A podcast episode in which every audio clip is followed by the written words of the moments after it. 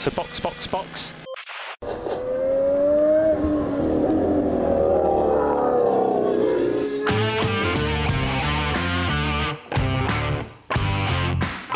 Olá! Sejam bem-vindos ao episódio 116 do Box Box Box, o original. Eu sou Aninha Ramos e estou aqui com Felipe Junqueira. Direto do GP dos Estados Unidos de 2005. Olha, o GP do Qatar foi realmente uma sucessão de problemas que fazem com que a gente pense, na verdade, que ele nem devia ter acontecido. Além dos problemas básicos que a gente já considera quando a gente está falando daquela área ali. Mas, enfim, Além de ser o GP do Catar. Além de ser GP do Qatar. Mas, bom, estamos aqui para falar dele e fazer toda a discussão necessária. Que eu espero que a FIA também esteja fazendo lá por trás, porque foi realmente catastrófico. Eu achei que foi um final de semana assim. Tudo que podia dar errado deu. É isso. Então vamos embora pra pauta.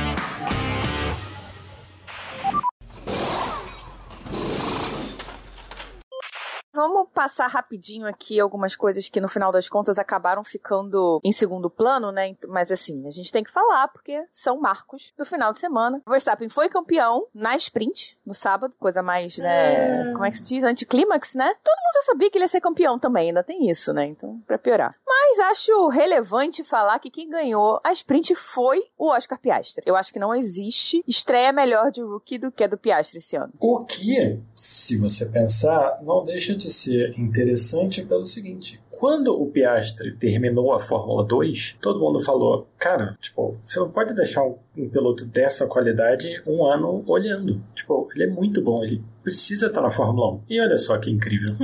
Pois é. Claro que a gente precisa levar em consideração que o Piastri, no primeiro ano dele, tá numa McLaren que, a partir de Silverstone, a gente falou no, no último episódio, né? Falou um pouco sobre o que aconteceu com a McLaren, né? Como a McLaren chegou aonde ela está. É, então, se vocês querem ver essa discussão, episódio do GP do Japão. Ele tá com uma McLaren que tá realmente muito bem, que deu um salto depois de Silverstone. É, isso, claro, faz toda a diferença. Mas Lando Norris está com a mesma McLaren. E não foi ele que ganhou a sprint. Então, precisamos sim falar de Oscar Piastri. Eu acho que a gente também precisa falar que o Norris é meio azarado, né? Deu uns azares, né? Não, e ele dá uns azares nos piores momentos, porque na vitória, na última vitória da McLaren, né? Ele era o melhor piloto da McLaren. Sim. E não ganhou por azar. É quase como se ele, assim, o, o Norris não é um piloto que comete erros hoje em dia, né? Você Uhum. dificilmente vê o Norris fazendo uma bobagem.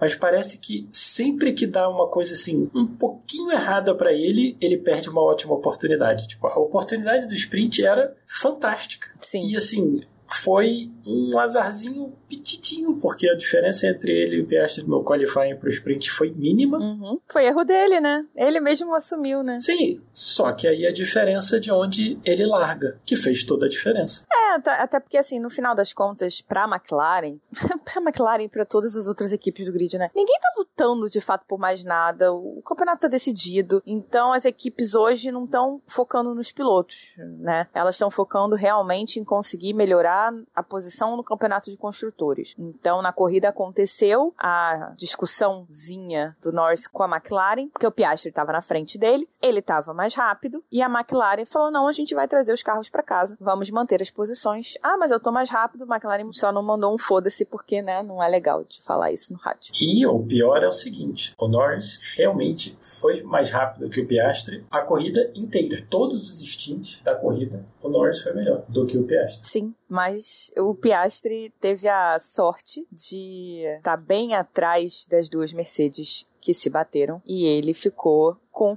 como sendo o carro na frente na, na corrida. E nesse momento, a McLaren não vai arriscar deixar uma batalha e não vai mandar o Piastri abrir pro Norris. Não, é aquela coisa, né? Nunca faz muito sentido, porque assim, se você for ver, tá? O, o último stint, tá? A média do Norris é um décimo mais, melhor que a do Piastri. Uhum. É óbvio que o Norris tem um, um draftzinho na reta, o Norris é um pouquinho mais experiente. Tava no DRS do Piastri muito boa parte da situação. Sim, então assim, é óbvio que se a equipe virasse e falasse assim, Oscar, é o seguinte, salve-se quem puder mesmo. Uhum. É óbvio que ele ia dar uma aceleradinha. Talvez acontecesse algo ruim, Talvez. Não se esqueçam que Monza, a Monza para McLaren existiu. Não, então, é, né? Uhum. A gente viu dois pilotos da mesma equipe brigando, não por muito tempo, nessa corrida, o que, que pode acontecer. Uhum. Então, assim, eu acho que a gente sempre tem que olhar para esse tipo de situação e pensar, cara, mais ou menos, né? Porque você pode sempre analisar de uma forma que é o seguinte: o Piastri não precisava correr atrás de nada. O Norris estava correndo atrás do Piastri. O Piastri estava simplesmente manejando ali, tipo, gerenciando a corrida dele. Ele ia chegar no Verstappen? Não, gerenciando Não N coisas não. que, que a gente vai falar mais pra frente que foram cruciais nessa corrida, que não tem a ver Sim. necessariamente com pilotagem. Pois é, então assim, essa coisa é sempre.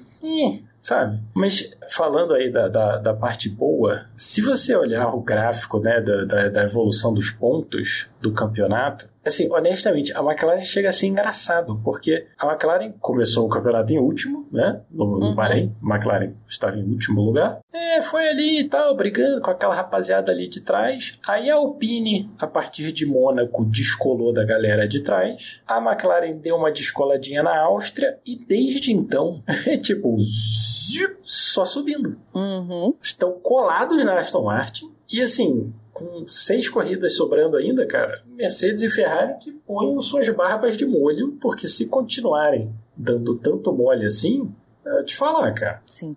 É, a McLaren, o carro da McLaren vai muito bem em pistas com curvas de raio longo, né? É, a gente viu ali Zandvoort, agora agora Qatar também, o próprio Japão, que tinha ali curvas de alta velocidade também. Toda vez que tiver essa situação, a McLaren vai se dar bem. Acho que isso está bem claro. A Mercedes e a Ferrari não conseguem corrigir os problemas que elas tiveram de criação dos carros. Esse ano, problemas intrínsecos dos carros, de chassi, de suspensão, que não, não daria dentro de um teto de gastos para resolver. Que eu acho que é um outro ponto que a gente precisa falar da McLaren, que é o seguinte: quando que a gente viu uma equipe melhorar tanto durante uma temporada? Cara, eles eram o pior carro no Bahrein. Tudo bem que o carro não estava pronto, blá blá blá blá blá blá blá. Mas assim, Miami, Azerbaijão, Espanha. É, Espanha eles até foram bem, mas assim, em nenhum momento você achava que eles iam, antes do final do ano, estar realmente preocupando a Red Bull. Assim, é uma recuperação durante uma temporada e tem o teto de gás que é muito incrível, porque ninguém fez. Na verdade, o principal é exatamente isso: o carro não estava pronto. Então, eles conseguiram fazer uma base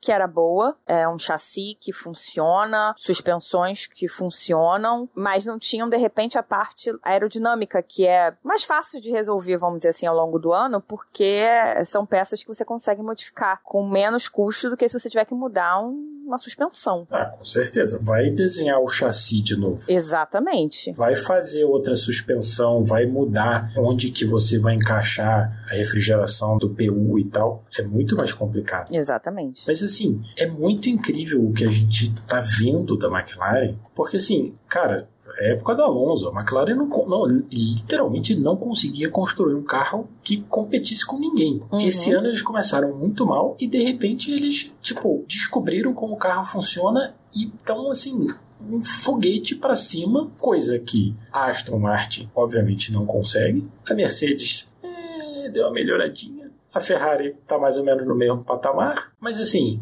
a Alpine, cara, a Alpine na teoria tem mais recursos que a McLaren. Talvez não tenha as instalações, é, talvez, mas assim, qual é a desculpa, entendeu? A McLaren fez uma recuperação esse ano que é inacreditável. É, acho que a grande comparação que a gente pode fazer da McLaren é com a Aston, porque eu acho que Ferrari e Mercedes saem dessa comparação porque a base delas é muito ruim. A Mercedes manteve ali o, o, o zero pod, a Ferrari sei lá o que fez com o carro de 22. São bases que são ruins. A Aston, pelo menos no início do ano, né, pelo que a gente viu, parecia ter uma base sólida, uma base boa. Sim, e uma base que funcionou no Bahrein, em Jeddah, na Austrália, no Azerbaijão, em Miami. Até o Canadá. Pois é, e aí de Morreu repente, no Canadá. Morreu, acabou. Pois a é. Áustria eles ainda marcaram os pontinhos e tal, mas depois disso, assim, tem a questão do Stroll, né, do, do Lance, que não sei pra onde foi o que ele, né, a qualidade que ele tinha, desapareceu.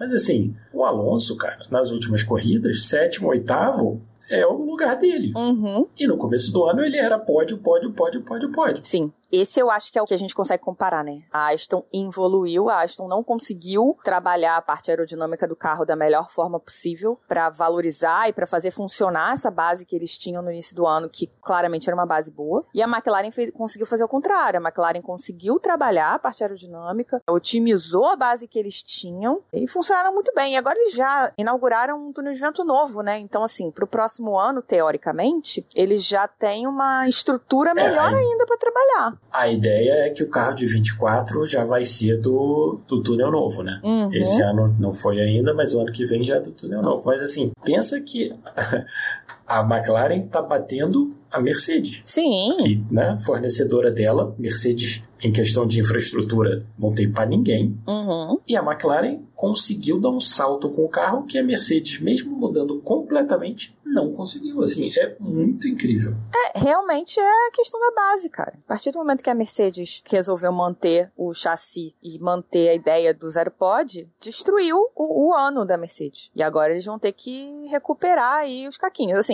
é claro, Mercedes e Ferrari são as duas equipes que conseguem dar esse salto longo. Assim, se a Aston conseguiu, não tem como você dizer que, que Mercedes e Ferrari não consigam, né? Se tem equipes Vamos. que conseguem, são elas. Agora, que a McLaren chega, né, para 2024 com uma vantagem, ah, ela chega. Com certeza. Porque ela vai simplesmente refinar que ela já tem. Exato, ela já entendeu a base do carro e a Ferrari e a, e a Mercedes vão ter, vão ter que entender. Não podemos esquecer também que a Mercedes largou na ponta e só não tiveram o resultado, provavelmente, que a McLaren teve, porque né, o Hamilton bateu no Russell. Exatamente. Porque assim, o Russell foi pra brita, achou que estava com dano, parou, eles olharam o carro, trocou pneu, deram aquela olhada, não, tá tudo bem, vamos voltar pra pista. E, né, chegou em quarto. Chegou em quarto. O ritmo da Mercedes estava muito bom. Vamos fazer então logo o nosso nosso wrap-up aqui, nossa versão do, do Volta Rápida, pra gente falar um pouquinho da corrida. É, tudo geral, assim, da corrida, né? Antes da gente entrar na parte problemática, né? Uh, a Mercedes teve essa briga na primeira curva, né? O Hamilton largou de pneus macios, todo mundo em volta de pneus médios. Ele saiu muito rápido, muito rápido. Foi fazer a curva por fora, foi ultrapassar ali, ele ia ultrapassar e uns três de uma vez.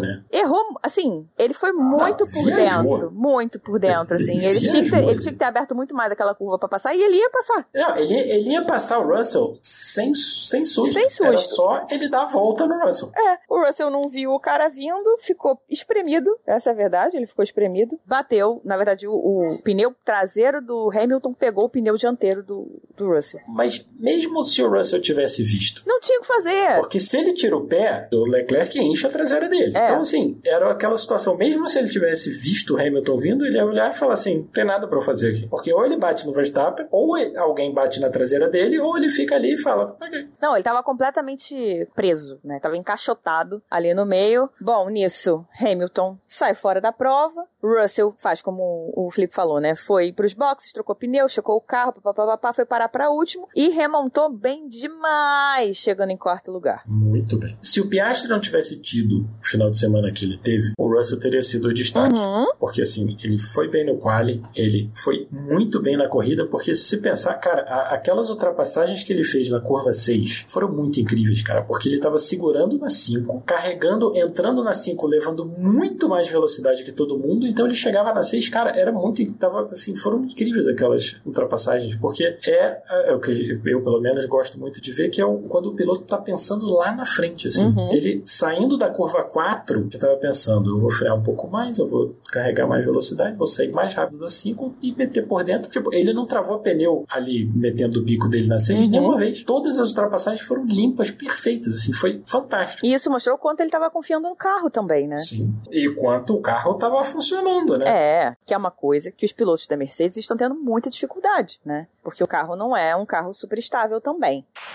Falando em carro instável, a Ferrari só correu com um carro porque o carro do Sainz teve um vazamento, alguma coisa estava vazando combustível e eles não conseguiram consertar a tempo. Descobriram na montagem do carro, né, que estava vazando combustível. Ele já tinha tido alguns problemas de um sensor, alguma coisa assim na sprint. Ele estava com ritmo abaixo do que a Ferrari podia apresentar e estava claro que tinha algum problema na sprint. É, não sei se tem a ver com isso. Ele até falou, né, que o carro estava, ele estava sentindo que o, o motor não estava funcionando direito. É. Tem uma mensagem de rádio dele falando. Tinha alguma coisa que estava acontecendo, não entendia muito bem o que que era. Na montagem do carro para a corrida, eles descobriram esse vazamento de combustível e não foi possível consertar a tempo. Então, Ferrari correu com um carro, o que de certa forma foi bom, porque eles só tiveram um carro para se preocupar com para parar e para fazer estratégia e realmente, de fato, não houve erros. O pit stop do Leclerc, teve um pit stop do Leclerc que foi o segundo mais rápido da corrida. O mais rápido da corrida, inclusive, aqui vamos destacar, foi um da McLaren, que foi o mais rápido da história da Fórmula 1, que foi de 1.8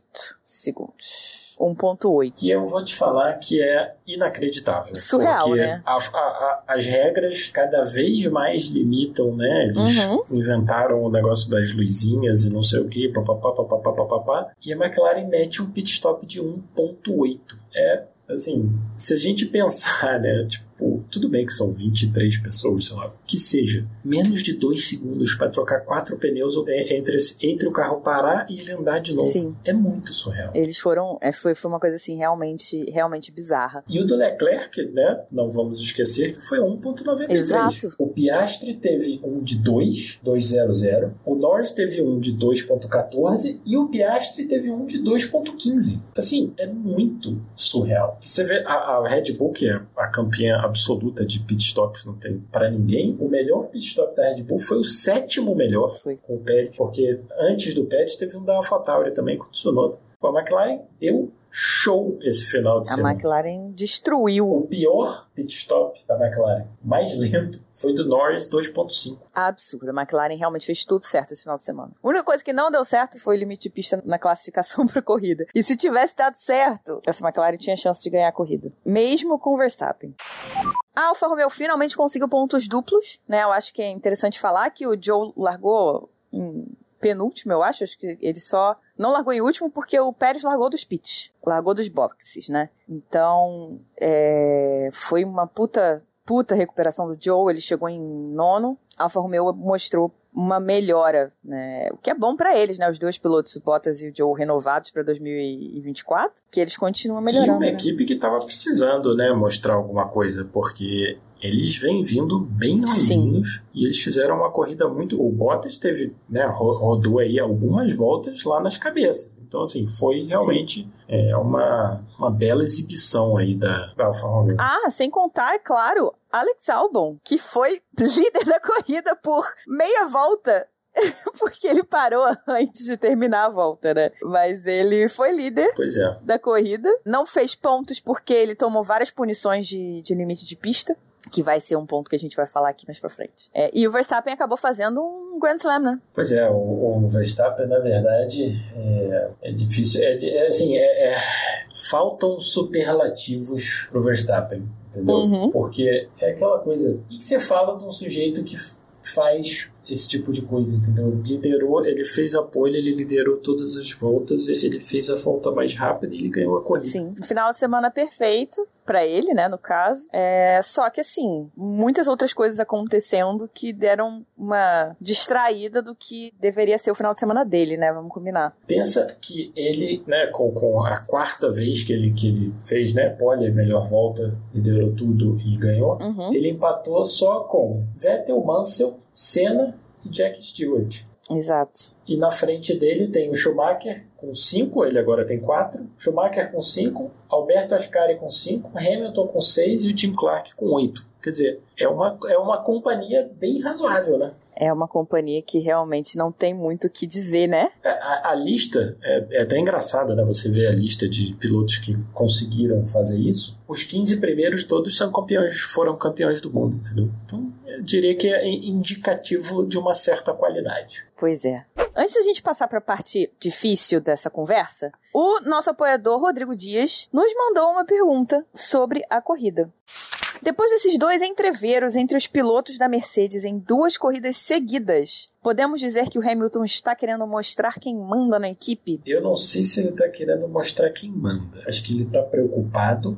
Ele tá. Porque o Hamilton. Quando que o Hamilton cometeu esse tipo de erro com o Bottas. Quando que o Hamilton cometeu esse tipo de erro com o Rosberg, fora em uma temporada específica? Que foi exatamente a temporada que ele perdeu o campeonato. Exato, quando ele perdeu pro Rosberg. Mas assim, ele tem feito coisa. Cara, o Hamilton tá perdendo pro Russell no qualifying de vez em quando.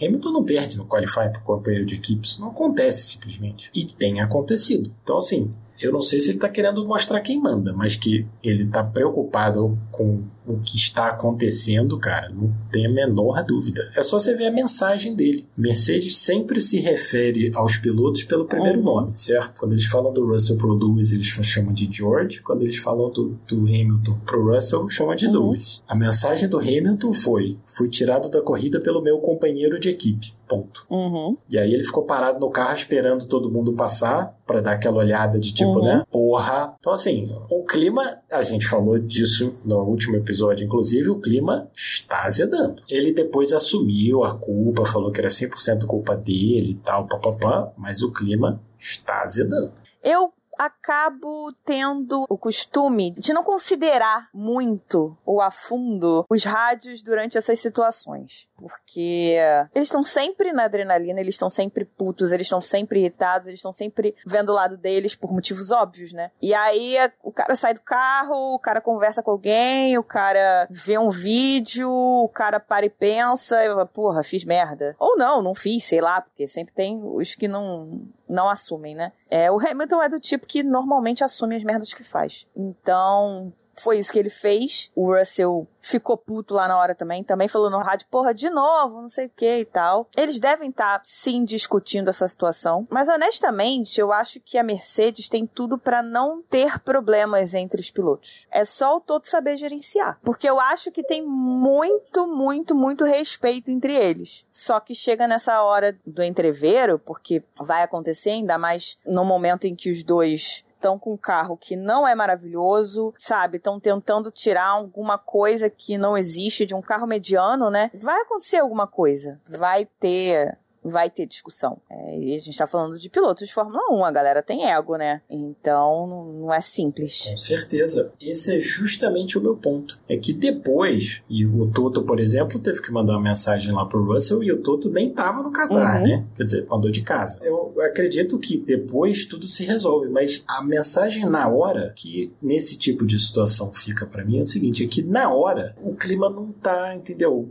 Tipo, excelente. Porque eu não acho que se tivesse tudo bem. Por exemplo, Hamilton e Bottas, se eles batessem, difícil porque o Bottas nunca estava por perto, mas é outra história. Eu não acho que o Hamilton ficaria tão pé da vida quanto ele tem ficado. Tipo, cara, aquela situação no Japão, cara, o Hamilton jogou o Russell para fora da pista. Sim. Então, assim, não tá 100%, entendeu? E, e o carro tá melhorando, só fica pior porque, né, tá valendo cada vez mais. Mas vamos ver como que a Mercedes lida aí com essa questão. Sim.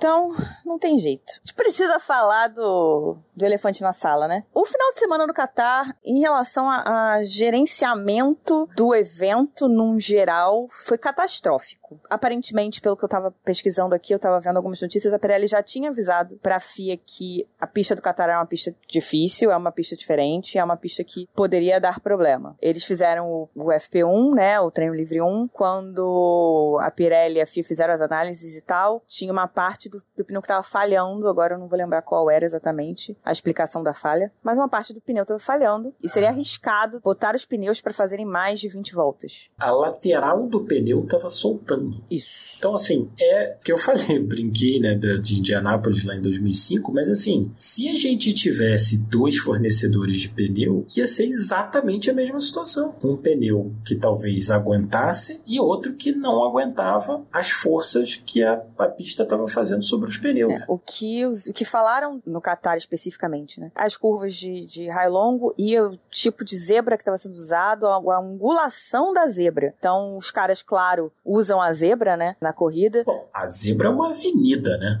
É.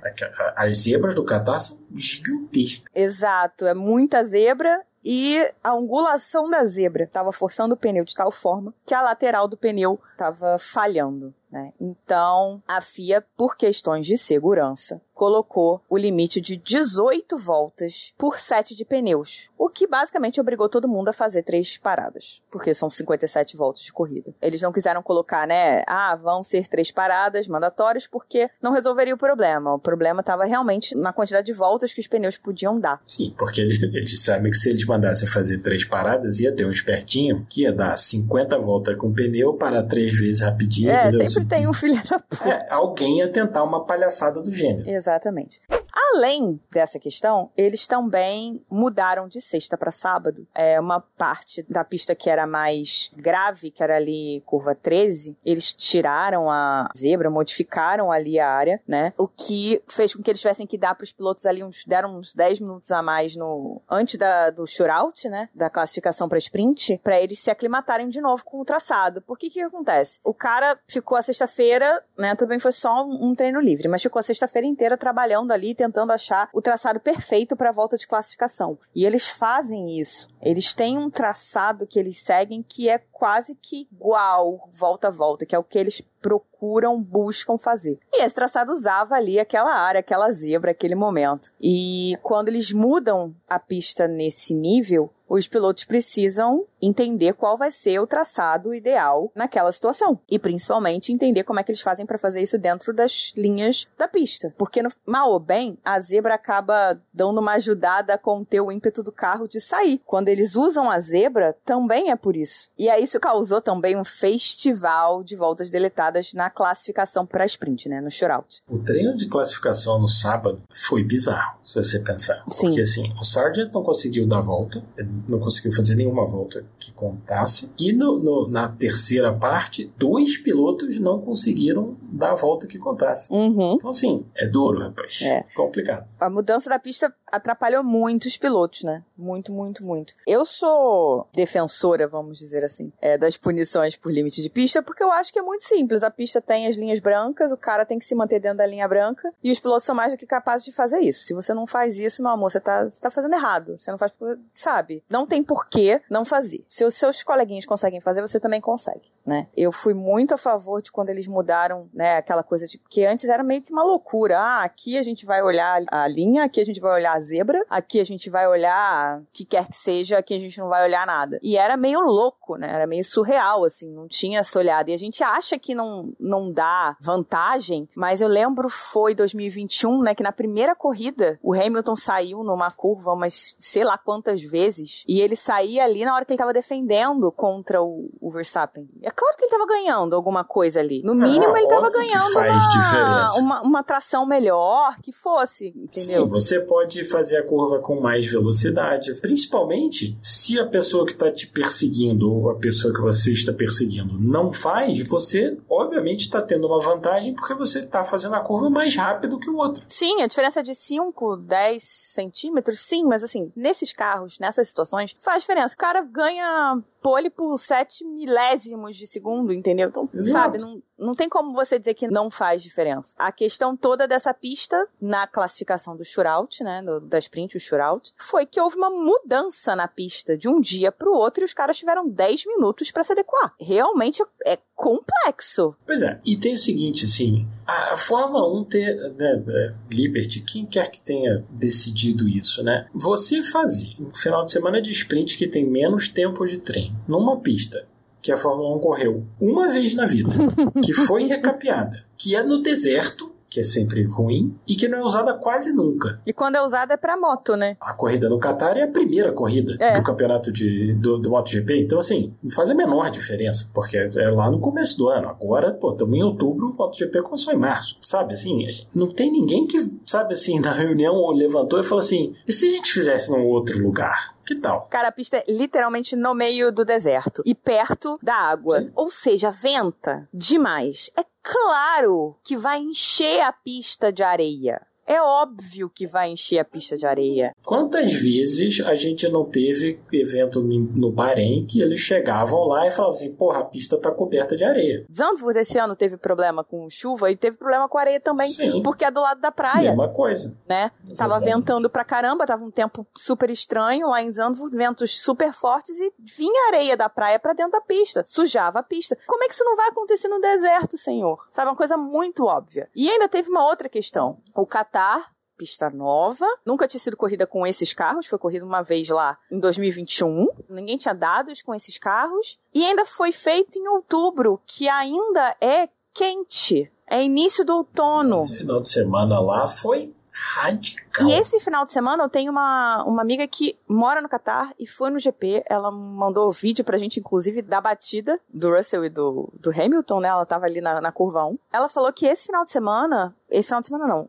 Hoje, né, o dia da corrida no Catar, foi mais quente do que o normal, que já é quente, que tava todo mundo sofrendo lá. E tava muito quente e tava muito úmido. Pro próximo ano, a corrida do Qatar vai ser em dezembro, vai ser a última, se eu não me engano. Teoricamente é melhor, vai ficar melhor, porque ali já vai estar quase no, no inverno deles, né? As temperaturas devem estar mais amenas. Mas mesmo assim, é uma pista que é complexa. Não, e não é uma pista fácil pros pilotos, né? O Leclerc deu uma entrevista, porque tava todo mundo muito mal no final da corrida. Na entrevista que o Leclerc deu pro Buxton e pro Jack Durham na F1 TV, ele falou que o grande problema nessa corrida não foi cansaço físico. Físico eu digo assim, muscular, né? É, ele usou inclusive essa palavra, cansaço muscular. O problema foi hidratação. Tava muito calor, tava muito úmido, eles estavam suando demais e não tinha hidratação suficiente. É só a gente ver o Russell tirando a mão do volante na reta para tentar jogar ar para dentro.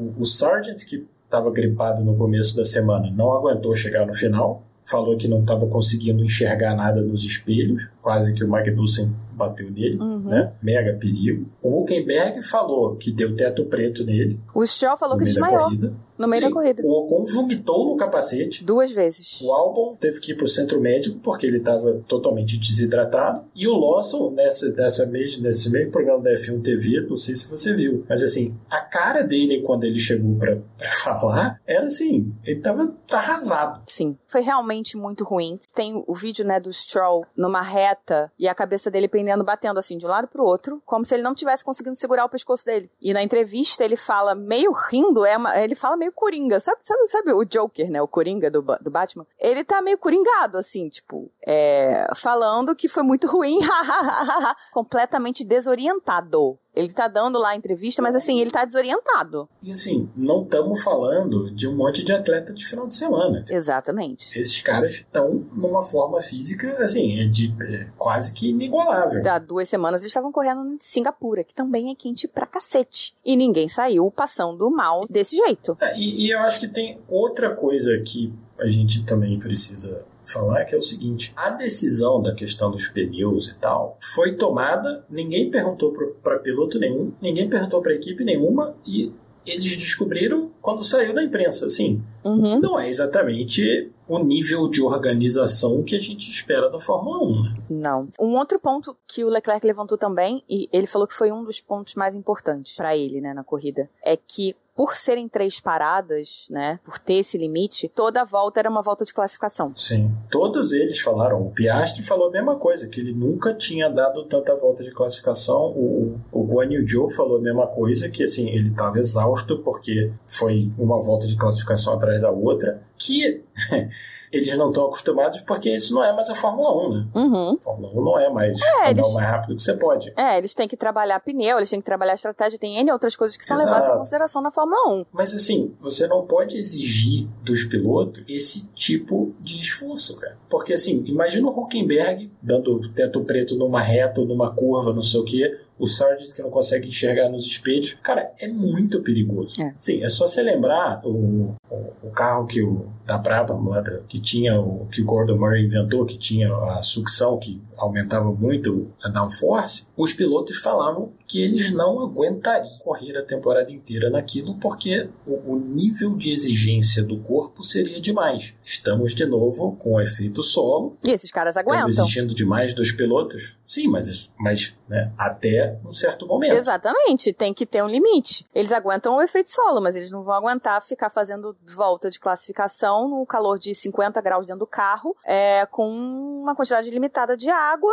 E no caso do Sargent, nem água tinha, porque ele, por escolha própria, e eu acho que foi um pouco, foi, foi garotagem dele ali, ele não costuma se hidratar durante a corrida. Ele se hidrata antes da corrida, ele não leva água no carro e ele não se hidrata durante a corrida. Então, obviamente, ele desidratou. Essa ideia eu acho meio surreal, mas. É, garoto, foi garoto. Mas, de qualquer forma, ele não foi o único, né? Ele chegou no ponto em que ele tava, praticamente parou o carro na, na pista e falou: gente, não dá mais. E quase que ele não leva o carro pro box. Não, a equipe, o, o engenheiro dele falou para ele: para, uhum. para, sai da pista e para o carro. Mas ele conseguiu mas, assim, levar pro box é e tal, um mas é risco, é muito bizarro. Mas é, mas é um mega risco, cara. Você tem um carro devagar, o Verstappen, uhum. aí você vai pensar, ele falou: oh, o Sargent tá devagar aí na frente, ninguém sabe o que ele tá fazendo, tipo, cuidado. Uhum. Mas assim, não é, entendeu? Você tá ali na estrada aqui andando é. 80 por hora. Esses caras estão andando a 300 por hora. É, quando eles desidratam e eles começam a passar mal nesse nível, além do risco, claro, óbvio, de desmaiar e aí, né, aí é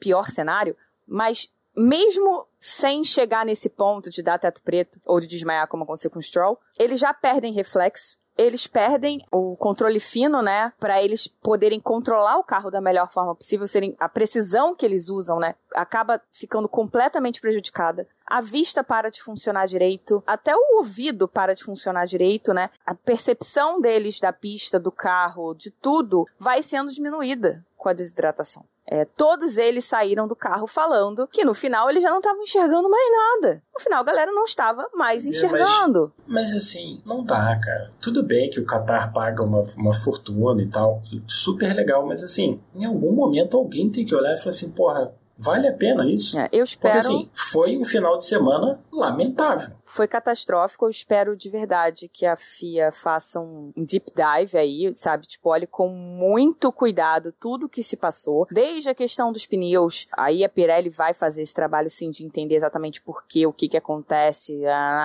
para poder reforçar os pneus pro ano que vem. Mas nem que, sei lá, pro Qatar a Pirelli faça sets especiais não sei, cara. Mas, mas só, assim. Cadê o C0? Mas aí não, eu acho que não foi uma questão do composto, cara. Foi uma questão da estrutura. O, o composto duro foi uma bosta, não tinha, não tinha aderência nenhuma, mas foi. Só que tinha, tava tendo o mesmo problema. A questão não era composto, a questão era estrutura. Aí não, não adianta, pode ser o C menos 5. Vai continuar dando problema. Mas aí a gente tem um problema, né? É, aí, e aí. Mas assim, a Pirelli, teoricamente, tem que resolver isso pro próximo ano, né? Tem, mas Entendeu? E a Pirelli já renovou. Então, é. complexo.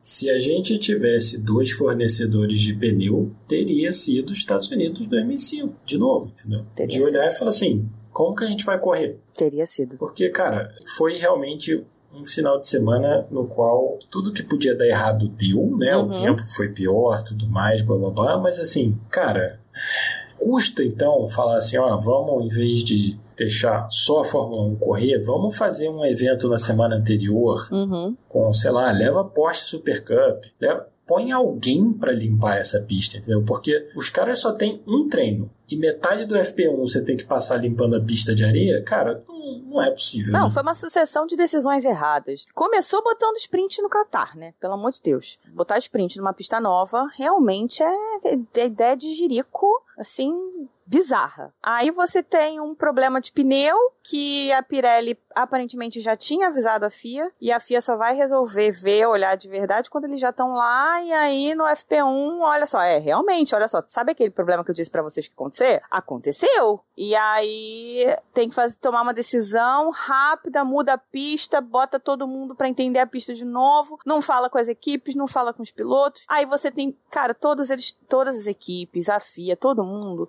tem previsão de tempo. Não é possível que eles não sabiam que a temperatura ia estar alta nesse nível. Pode ser que não soubessem com tanto afinco, mas saberiam que tem uma situação que é perigosa. E como é que não não se pensa na possibilidade de que, olha, vai ser foda pros pilotos, entendeu? Por, por assim, por muita sorte, foi só o Sargent que não terminou a prova por esse motivo, e por muita sorte não teve um acidente pior. O que fala muito do nível de preparo físico que esses caras têm. Sim. Eu, Mas assim. Eu tô vendo uma galera falar do. É um risco entendeu? É um risco desnecessário. Surreal. Assim, eles são atletas de alto nível, eles não estão aí para serem torturados. Porque, desculpa, mas você ficar numa sauna sem um mínimo de hidratação. Com 4, 5 camadas de roupa, né? Não vamos esquecer. 4, 5 camadas de roupa, 5G no teu pescoço por 57 voltas, isso é tortura. Assim, chegou num nível que não é aceitável. Todos eles estão falando isso antes que. Né, porque eu vi uma galera falando, ai, porque eles têm que falar. Todos eles estão falando na imprensa que não dá para ser assim, que precisa ser estudado pro ano que vem o que, que vai ser feito, porque não dá. Foi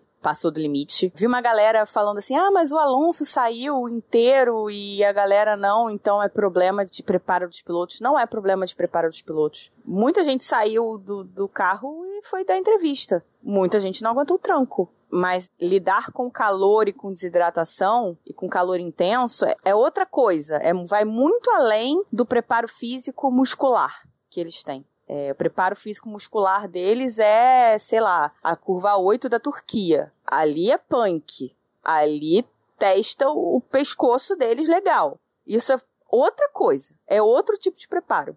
É, e só porque o, o Alonso estava rindo na entrevista não significa que ele não tenha sentido. Ele provavelmente foi lá tomar um, um, um, sorinho, um, um preparado né, de, de, hidratação, um isotônico específico para se recuperar. Sim, o, o Ocon, dando entrevista, estava sorrindo, mas uma mas ele hora vomitou. antes tinha vomitado dentro do capacete. Sim, então quer dizer o, nada. o Alonso tava com a bunda queimada. Sim, o Alonso queria que jogasse água dentro do cockpit para ver se dava uma refrescada. Exatamente. Tipo, é, é, coisa da década de 50, entendeu? Que chegava um cara com um balde e jogava um balde d'água na cabeça do piloto na hora de reabastecer o carro. Sim, porque tava quente demais. O álbum também reclamou do assento estar tá super aquecido quando ele tava parando. Cara, meu, meu, meu assento tá muito quente. O álbum quase não saiu do carro. Você vê assim os vídeos da galera chegando no pit lane depois da corrida. É assim, é surreal. É Stroll saindo do carro, quase caindo e indo direto na ambulância. O álbum quase não sai do carro. O Magnussen sai do carro e senta no halo e fica sentado. O Leclerc, a câmera tava pro rosto dele, aí ele tá assim olhando pro nada. E ele dá assim uma mexida como se ele estivesse acordando, sabe? A pessoa saiu de um estupor. E aí ele vai, tira o volante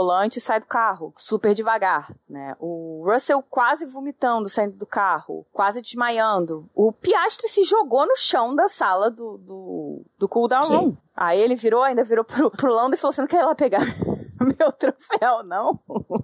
Porque ele não queria levantar, ele não conseguia levantar. O problema é que não pode confiar no Lando com troféu. Pois é, o Lando ainda falou isso. Ele é um risco para tro troféu. É. Mas assim, foi realmente uma situação insustentável e a FIA precisa, precisa muito fazer uma análise profunda de tudo o que se passou nesse GP. E esperemos que em dezembro de 2025 o aquecimento global não faça com que esteja é, esse calor infernal lá no Catar. Veremos. Veremos. Nosso apoiador Fernando Jambeiro também mandou uma pergunta pra gente. Se em 2021 a corrida foi no fim de novembro e a Copa do ano passado foi em dezembro, por que diabos colocaram a corrida desse ano em outubro? Olha, isso é uma pergunta que realmente só a FIA pode responder. O que a gente pode falar sobre isso é que o GP do Qatar de 2025 vai ser em dezembro. É, eles pegaram a vaga ali de último GP do ano, se eu não me engano. E, enfim, vai ser numa data que tem toda a chance de ser mais amigável à saúde dos pilotos. Tudo bem que quando teve a Copa e tudo mais, ainda assim o Qatar estava bastante quente em dezembro, é, mas tem mais chance de ser de uma forma que eles consigam de fato lidar, uma coisa mais próxima de repente, de Singapura, que é ali um, um limite, mas que assim, ninguém sai do carro realmente do jeito que saíram essa corrida. O Leonardo Fernandes pergunta também: que discussão vai gerar mais dor de cabeça para a FIA pós GP do Qatar? limites de pista, condições extremas para os pilotos correrem nesse lugar, limitar o uso dos pneus. E ele completa. A resposta deveria ser: por que continuar insistindo nas sprints? é, realmente todos os três pontos vão ser questionados. Acho que o que vai dar mais dor de cabeça vai ser a questão dos limites de pista, porque apesar de ser necessário considerar o contexto, né, tudo que a gente já falou no episódio, que mudaram a pista de sexta para sábado, que toda a situação de saúde dos pilotos dentro do carro, desidratando e da forma como todos eles falaram que eles simplesmente não estavam mais enxergando a pista. A desidratação causa uma redução nos reflexos, na coordenação motora fina, então faz com que eles realmente tenham mais dificuldade de, de se manter dentro da pista. Torna essa situação um ponto fora da curva, tá? Esse GP foi um ponto fora da curva em diversos aspectos, incluindo a questão dos pneus, que também acaba afetando porque todos eles falaram, foi basicamente fazer é, volta de classificação após volta de classificação, forçando o tempo todo todo porque a gente sabia que era 18 voltas com aquele pneu e ponto. Então, também altera a forma como os pilotos dirigiram. Tudo, tudo, tudo, todo o contexto desse final de semana faz diferença para chegar na situação de limites de pista que se chegou no Catar. Então, é algo que precisa ser considerado, mas realmente vai ser o que vai dar mais discussão, mais dor de cabeça para a FIA resolver. É o caso de não ter a regra, é o caso de voltar a fazer a regra só pontualmente. Não sei o que eles vão querer fazer, acho que é uma coisa que precisa ser discutida com os times. É, tendo a regra, existindo a regra, ela precisa ser cumprida. É, sair sim 5, 10 centímetros faz diferença, porque aumenta o raio da curva, o cara consegue acelerar de forma diferente, ele consegue sair com mais velocidade, muda o ponto de frenagem, então faz diferença. Mas se tá virando realmente um ponto de polêmica e os pilotos e as equipes estão de fato completamente infelizes com isso, é algo que eles precisam mesmo discutir diretamente com a FIA, né? Que não vai ser uma discussão fácil, mas vai ser uma discussão que eles vão ter que fazer. E a questão de limitar o uso dos pneus realmente é outra questão pontual. Ali foi a questão do asfalto novo, numa pista que não se corria, a pista completamente suja, lisa, escorregando por causa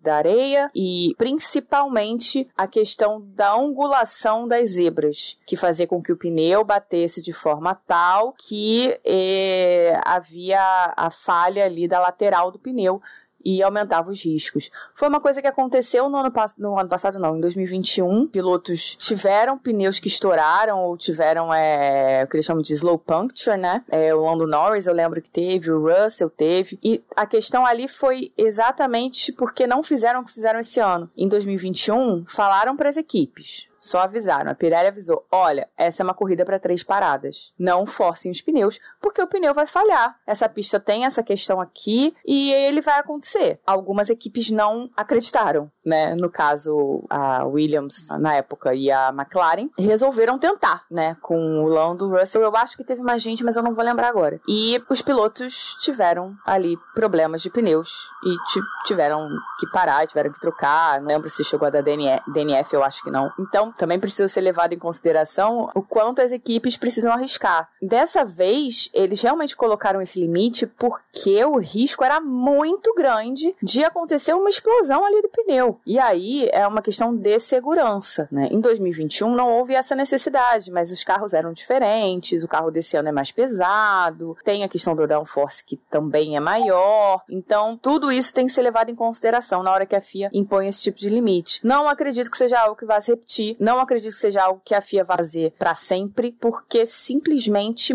tira toda a possibilidade de alteração de, de estratégia, tudo que a gente gosta muito e que as equipes trabalham muito, né? Poxa vida, o álbum não vai mais poder fazer 40 voltas num pneu duro, é isso mesmo? Não, não dá para ser assim.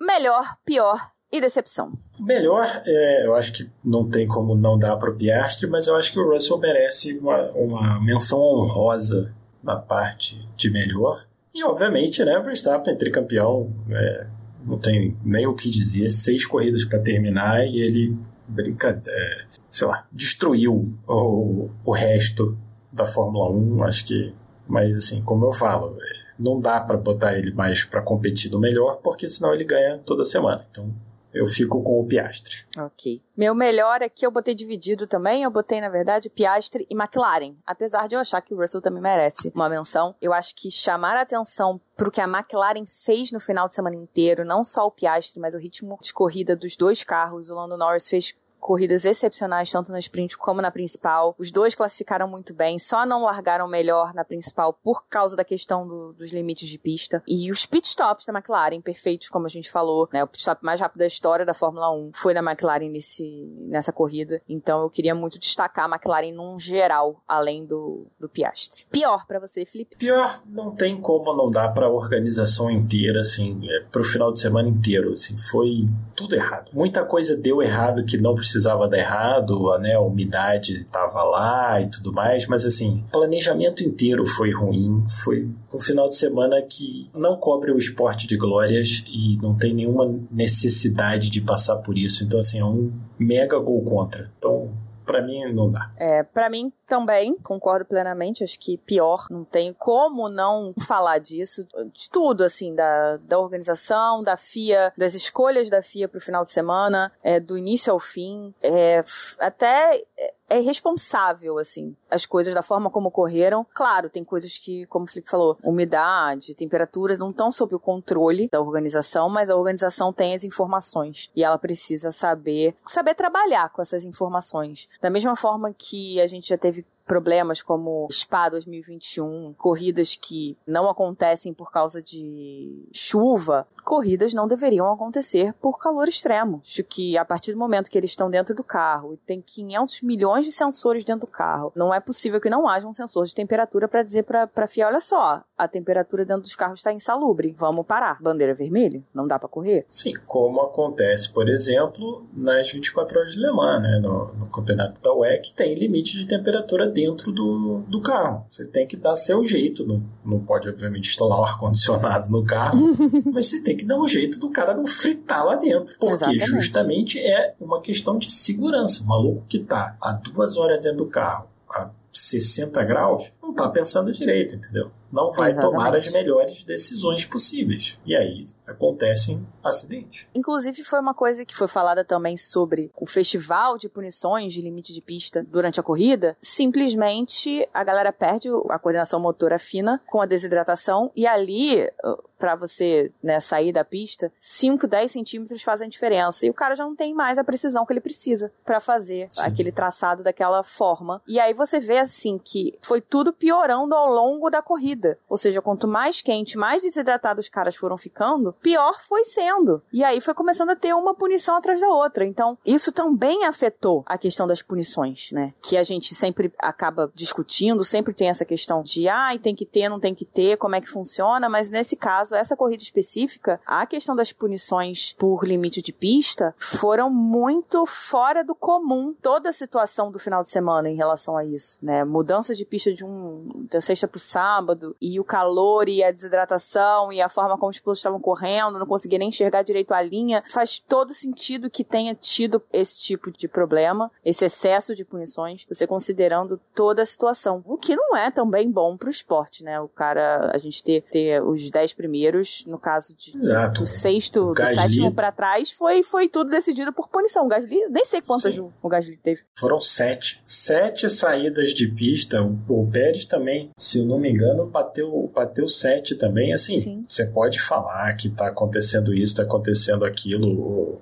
o Gasly foram sete, o Pérez foram seis, o Stroll e o Albon foram cinco. Sim, lembrando assim, que Stroll e Albon saíram dos carros diretamente pro centro médico. Exato. Então, assim, é óbvio que tem alguma coisa acontecendo. Não é uma pista tão difícil assim, não é uma pista tão complicada, só que é o que você falou. Na hora que você tem, por exemplo, aquele caminhão de zebra na curva 5, você uhum. tem que usar, porque se todo mundo vai usar, você tem que usar também. Uhum. E aí você começa a sair, sai um pouquinho, sai um pouquinho, sai um pouquinho, porque o cara já não tá mais com a precisão que eles têm. Isso, porque assim, se você olhar, vai ver a corrida de Mônaco, cara, uhum. é os caras passando a, assim, encostando no muro com a parte do pneu que não vai estragar, entendeu? De tanta precisão e aí você pega uma pista totalmente aberta, sem perigo nenhum, e ninguém consegue dar uma volta, é óbvio que tem algo acontecendo, né? Sim. Não é que eles não sabem mais dirigir, esqueceram como é que dirige. Tudo muito fora do normal. A questão da, do, do, limite de pista, eu acho engraçado, pessoalmente, quando tem essa discussão de ah, precisa, não precisa, porque assim, a Fórmula 1, a gente vê umas discussões de regra, tipo, ah, a Red Bull gastou, sei lá, 2 milhões com comida, então não, peraí, põe asterisco, não sei o que, não, não valeu, não foi campeão, blá blá blá. E aí, ao mesmo tempo, tem assim, ah, mas é a regra. Pô, mas pra que, que tem essa regra?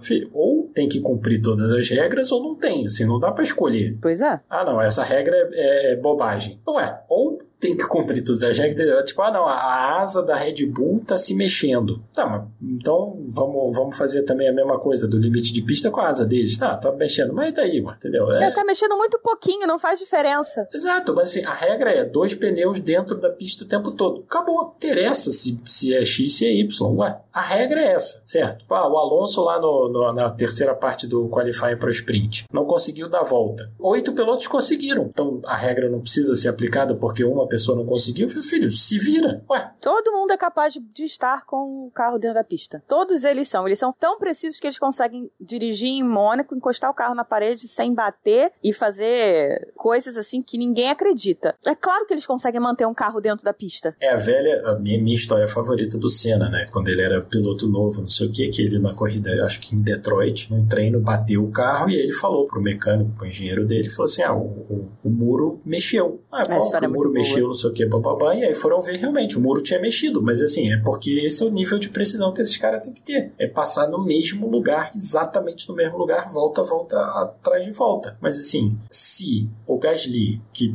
não é um piloto inconsequente, não é um piloto que fica batendo para todo lado, o cara em 57 voltas saiu sete vezes da pista, tem algo errado. Tudo bem que o carro dele tava com um problema, tá? Mas mesmo assim, é, não era esse Tudo problema bem que... O carro que... é um problema, né? o carro inteiro é um problema. Mas assim, mas, mas é, não era para acontecer. Não, o Pérez foi seis vezes. Tanto que o Horner virou, né, na entrevista depois, e falou assim, não, a gente vai ter que conversar com o Pérez, porque, porra, entendeu?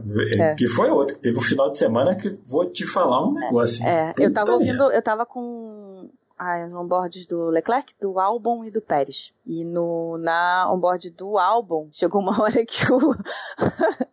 o, o, só rindo. O engenheiro fala para ele assim: então, tem que, você tem que fazer essa curva aí diferente, porque você não pode mais sair, você já tomou punição, não sei o que. Aí ele, eu não consigo. O álbum vai falar, eu não consigo. Pro cara falar, eu não consigo, é porque tinha alguma coisa errada. Sim, tem algo errado. Piloto de Fórmula 1 que não consegue fazer uma curva dentro da linha, pô, tem algo errado. Decepção, Flip. Sua decepção pro final de semana. Assim, eu tentei muito não dar pro Pérez porque eu acho que, assim, a essa altura do campeonato é até sacanagem. Então eu vou ficar mais uma vez com a Haas, que, cara, eles não conseguem deixar de jogar resultado fora. O Huckenberg se classificou bem, o Magnussen, tipo, botaram ele numa, numa estratégia que eu não sei o que, que eles estavam fazendo, aí depois mandaram ele economizar gasolina, que foi a mensagem que apareceu ele reclamando e tal, que tinha que mudar, sei lá o que, era porque tinha que economizar gasolina, porque eles não calcularam direito, assim, é uma equipe, cara, que... Amadora. É, é muito surreal, eles cometem uns erros, assim, que se dá vontade de falar assim, cara, como? Como que você erra a quantidade de gasolina para botar no carro? É muito decepcionante querer que eles tenham bons resultados e ter que ver esse tipo de insanidade. Cara, eu vou te falar, eu não consegui definir uma decepção para esse final de semana, porque honestamente não teve nada que tenha acontecido que eu esperasse mais do que o que aconteceu. Eu não esperava mais da FIA, não esperava além da FIA do que a gestão que eles fizeram, que é péssimo, né? O fato de eu não esperar melhor da FIA. É aquele estilo quando seu pai e sua mãe vira para você e fala assim: Não, tô chateado com você, tô decepcionado. Tipo, dói muito mais, né? Exato. Você virar e falar assim: Eu não esperava nada melhor. É tipo, é pior review que você pode fazer é falar isso. Tipo assim, Exato. não tem decepção porque eu já esperava essa cagada monstruosa que vocês aprontaram. É. Talvez eu possa dizer assim: Eu não espero nada da Raiz Isso tudo que você falou é assim, é triste, mas assim, não é uma coisa que assim me surpreende. Não sei. A única coisa que me decepciona foi a Ferrari não ter conseguido consertar o carro do, do, do Sainz. Não ter tido dois carros no final de semana em que a, a Mercedes não pontuou com o Hamilton. Foi realmente ruim né, para a luta para os construtores. Foi uma chance perdida muito muito grande. Foi uma chance perdida. Posso dizer que eu fiquei um pouquinho decepcionada com o ritmo de corrida, porque eu imaginava que com o Russell indo lá para o final, a Ferrari conseguiria ficar na frente dele, mas assim, realmente não tinha o que fazer. Essa corrida foi toda de gestão, foi toda de gerenciamento, gerenciamento de pneu, gerenciamento da água, gerenciamento da pista, né, de, de, estar dentro da pista, de conseguir sobreviver à corrida inteira, né, de, de conseguir ficar acordado, não apagado durante a corrida. Então, assim, eu não tenho como me dizer decepcionada. Eu posso dizer, inclusive, que, assim, em relação aos pilotos, é, sim, é muita força deles. E é, eu fico impressionada com o fato de eles terem saído da corrida da forma como saíram, é, conseguirem sair dos carros e irem para o centro médico. Mostra a força e a preparação que eles têm. Muito surreal dentro de toda essa situação que eles viveram.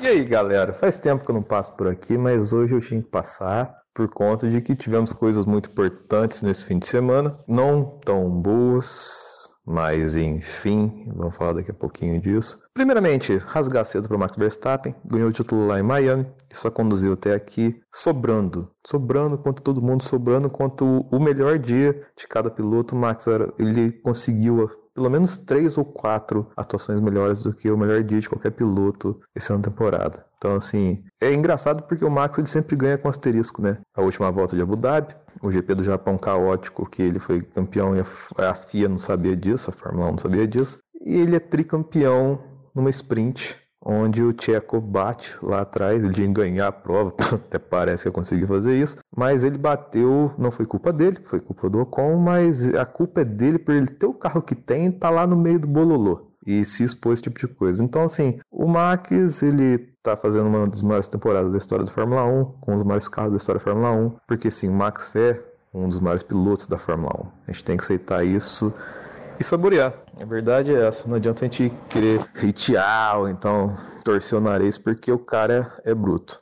O que não é bruto é, na verdade é bruto até demais a Fórmula 1 correr no Qatar. Isso, logicamente falando, do óbvio que é você fazer uma corrida num lugar desse jeito, com a temperatura daquela.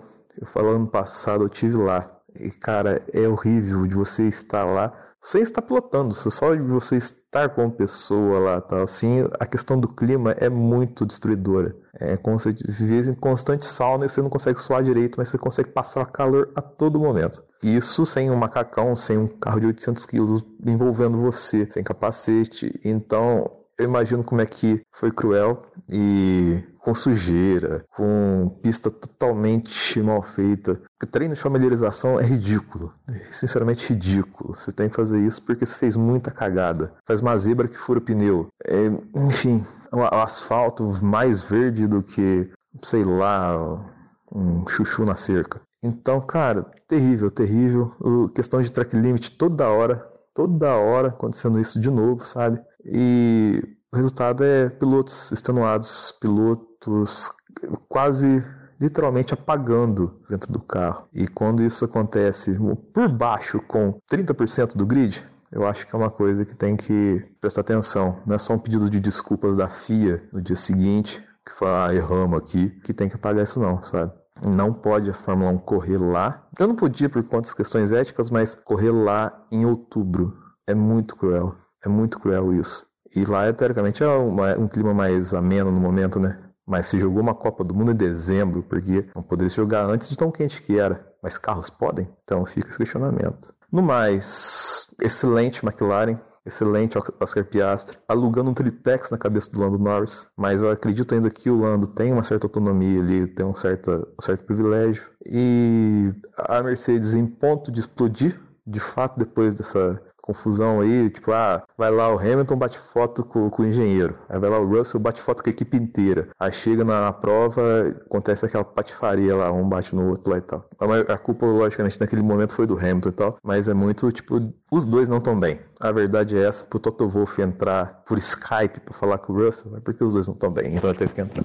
Ah, só uma coisa que eu esqueci de falar também. Cara, que vergonha você levar um pneu que não aguenta mais 18 voltas para a pista, independente de qual for a pista, independente de ver uma zebra que fura pneu. Ridículo. Ridículo. Você criou lá um, um, um, mecanismo tipo NASCAR, que você tem que a cada tempo ali determinado parar o carro. São artifícios que não fazem parte da Fórmula 1, entendeu? Você tem que calcular em cima do cálculo de voltas dos pilotos, cara, é muito zoado. Te deixa cansado. E a corrida não foi tão boa assim para você calcular o número de voltas também.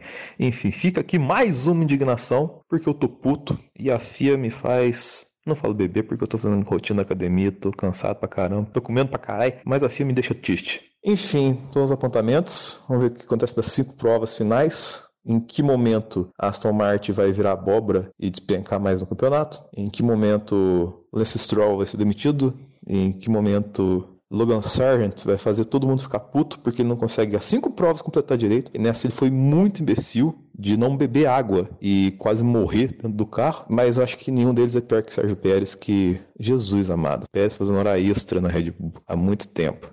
Enfim, é isso, os apontamentos. E espero vocês logo, logo. Espero estar voltando com vocês para trocar uma ideia aqui legal com vocês no Box, Box, Box. Até a próxima e a Ferrari é lamentável também, né? Não consegui nem colocar o carro do Sainz para rodar, é osso, hein?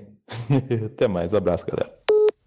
Rodrigo Dias também mandou o melhor, pior e decepção dele. Para ele, o melhor foi Piastre, o pior foi a FIA, no caso, a pior foi a FIA e a Fórmula 1, no caso a Liberty Media, né, por decidirem correr no Catar. E a decepção foram os pilotos que aceitaram de cabeça baixa tudo o que a FIA e a F1 fizeram nesse final de semana. É, eu só vou fazer um adendo à decepção dele, acho justa, Porém, é necessário destacar que todos os pilotos reclamaram, todos os pilotos falaram do absurdo que foi a forma como eles correram e o limite ao qual eles chegaram. Tivemos algumas declarações que eu particularmente acho bastante infelizes, de ex-pilotos inclusive e de pilotos atuais, né, Martin Brundle como ex-piloto, o Antônio Félix da Costa como piloto e do próprio Will Buxton, né, jornalista importantíssimo da F1, inclusive, falando de como são essas situações que tornam pilotos heróis e fazendo comparações com o Senna em 91, por exemplo, e outras situações que foram bem diferentes, né, do que se passou no Catar. É importante importante fazer a diferenciação de que Senna em 91, por exemplo, foi um ponto fora da curva, numa situação em que ele tinha que segurar o carro na mão, porque o carro quebrou. E a escolha dele de ficar no carro e de ir até o fim com aquele carro, e ele foi até o limite dele como atleta que era, né?